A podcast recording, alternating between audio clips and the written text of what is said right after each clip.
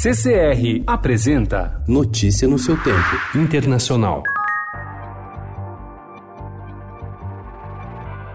Havia uma mina na extremidade desta pequena cidade no centro da Inglaterra. Hoje há apenas um armazém. A mina significava um emprego para toda a vida. O armazém agora oferece um emprego temporário. Shirebrook foi a terceira parada do repórter Patrick Kingsley do jornal The New York Times em uma viagem de quase 1.450 quilômetros pela Grã-Bretanha para tentar entender o que vem ocorrendo num país dividido antes das eleições de quinta-feira, quando cerca de 46 milhões de eleitores vão escolher o novo parlamento britânico e, por consequência, o primeiro-ministro que governará o país. Em seu relato, ele diz, abre aspas, senti como se o país estivesse ficando à solta. Fecha aspas.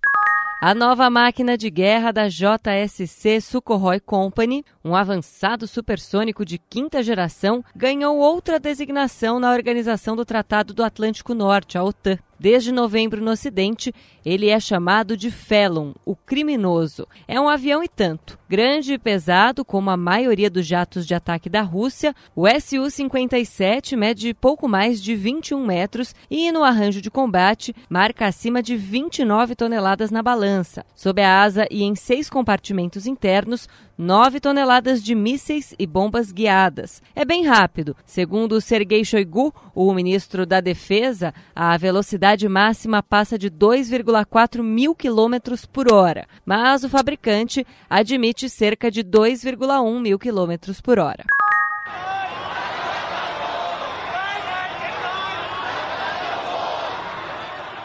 Milhares de manifestantes saíram às ruas de Hong Kong ontem para participar de uma das maiores manifestações das últimas semanas, que coincidiu com os seis meses do início dos protestos anti-governo. De acordo com a Frente Cívica para os Direitos Humanos, organizadora do evento, cerca de 800 mil pessoas compareceram. A mobilização teve respaldo nos resultados das últimas eleições regionais há duas semanas, quando o parlamento local foi eleito por maioria de candidatos pró-democracia, em um revés para a hegemonia da China. Pautas como a brutalidade policial, e a demanda por um verdadeiro sufrágio universal foram defendidas pelos manifestantes em um ato majoritariamente pacífico.